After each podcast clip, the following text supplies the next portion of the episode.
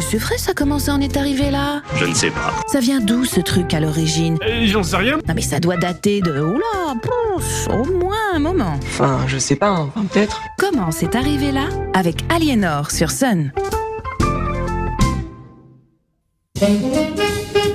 Salut, c'est Aliénor. Bienvenue dans Comment c'est arrivé là? Je vous présente tous mes vœux pour cette nouvelle année. Aujourd'hui, le champagne, à propos duquel son créateur supposé Dom Pérignon aurait dit en appelant ses frères Venez vite, je goûte les étoiles. Et je vais contredire Mark Twain qui voulait qu'on ne laisse jamais la vérité gâcher une bonne histoire. Le vin, consommé depuis l'Antiquité par les Romains, est importé en Gaule dans des amphores en céramique à deux anses recouvertes de cire d'abeille pour en assurer l'étanchéité et limiter la fragilité. Cependant, ils adoptèrent rapidement le tonneau en pain ou en chêne dans lequel les Gaulois stockaient la bière car jugé plus pratique. Vers 1600, nos amis anglais, oui oui, encore eux, cherchent un meilleur moyen que les tonneaux pour conserver le vin qu'ils importent de France. En effet, ils achètent du vin de champagne, alors un vin tranquille, donc en opposition au vin effervescent, auquel ils ajoutent du sucre de canne ou de la mélasse, c'est bien les anglais ça, ce qui entraîne une nouvelle fermentation et donc de l'effervescence quand il est consommé rapidement. Sinon, le gaz carbonique qui produit les bulles s'échappe du tonneau. Si la bouteille en verre est connue suite à sa création par les Vénitiens, elle reste à l'époque un produit non seulement rare,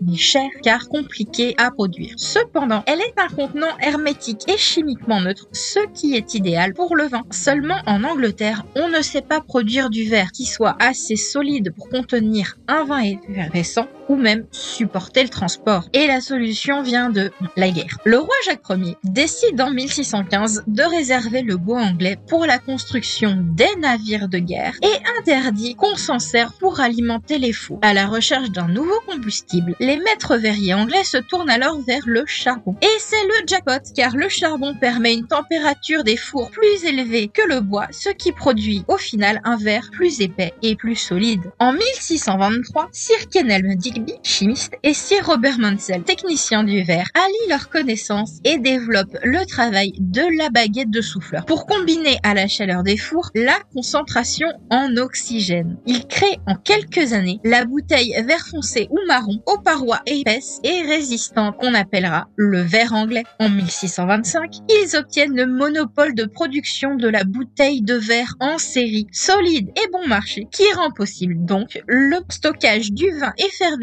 à forte pression. En France, en 1693, Madame de Maintenon fait remplacer le médecin du roi Louis XIV par Guy Crinson-Fagon. Ce dernier prescrit de remplacer le vin de champagne, jugé trop acide pour soigner les désagréments digestifs du roi, par ceux de Bourgogne. Crise politique. Depuis toujours, les comtes de Champagne sont de fidèles alliés de la couronne de France, où on boit des vins rouges pâles et tranquilles, d'Aï, de Sillery ou de Vertu. Les ducs de Bourgogne, en revanche, se sont par le passé ralliés aux ennemis de la France, l'Espagne ou l'Angleterre. Leur jugement fidèle au royaume n'est pas si ancien, mais stable depuis quelques années et la proposition est jugée politiquement acceptable. De plus, la région pacifiée a eu le temps de travailler ses vins et la Saône permet de commercer du nord de la France jusqu'en Méditerranée. Et tant qu'on ramène de l'argent dans le calme, politiquement, ça va. Les champenois s'estiment trahis, crient au complot, surnomment Madame de Maintenon la putain du roi et s'inspirent des vins mousseux sucrés et hollandais vendus dans le nord de la France pour retravailler différemment leur vin de champagne. En ce début de 18e siècle, ils commencent donc à produire ce qu'on va appeler des vins à saute-bouchon. Le cocktail vin un peu acide produit jusqu'alors, associé au sucre, active la production de levure. Mais conservé au froid, les levures sont mises en dormance. Or, à l'époque, une petite ère glaciaire entre 1700 et 1760 fait que le vin peut parfois être servi mousseux lorsque la température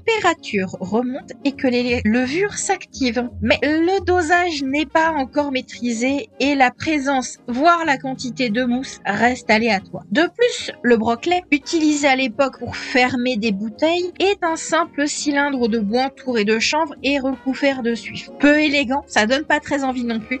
Euh, il ne résiste pas à la pression. Et ce sont les Anglais, toujours eux, mais quand c'est pour les choses importantes, on collabore plutôt que de se taper dessus, qui importent le liège du Portugal et décide de copier les apothicaires et les pharmaciens qui l'utilisent pour boucher leurs flacons. Dans les années 1820, le champenois Cocorico, enfin concept, Adolphe Jackson met au point le muselet, ce fil de fer torsadé qui bloque le bouchon, ainsi que la capsule en métal qui est la même qu'aujourd'hui et recouvre également d'autres boissons gazeuses, alcoolisées ou non. Il est recommandé à certaines époques de porter un casque de fer pour descendre dans les caves à cause des explosions de bouteilles. Ce phénomène non seulement de blesser au visage les travailleurs, mais peut faire perdre jusqu'à 30% de la production annuelle. Tout au long du 19e siècle, avec les travaux de Jean-Antoine Chaptal puis Jean-Baptiste François, l'avancée se fait sur la régularité de la pression dans les bouteilles. Le rôle des levures ne sera complètement connu expliqué qu'avec les études de Pasteur au début du 20e siècle. Les grands noms du champagne tels que Veuve Clicquot, négociante mondialement reconnue, commencent à faire rayonner ce produit de luxe. Notre Dom A un coup de com' dans les années 1970, lorsque Moët et Chandon rachètent les champagnes Mercier, sur les tels d'équerre se trouve l'abbaye Saint-Pierre d'Hauteville. Ils choisirent de détourner le talent de cet ancien chef de l'office. Le moine, connu pour ses aptitudes de gestionnaire et sa parfaite identification du raisin au coteau près en dégustation, devient alors une icône du champagne. Ses écrits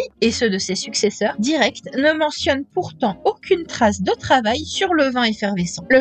N'obtient même l'autorisation royale de mise en bouteille, condition indispensable pour conserver l'effervescence, pour le vin qu'en 1728, soit 13 ans après le décès de notre petit moine. Que cela ne vous empêche pas de profiter sans modération de la nouvelle année qui commence. Belle journée à tous à l'écoute du son unique.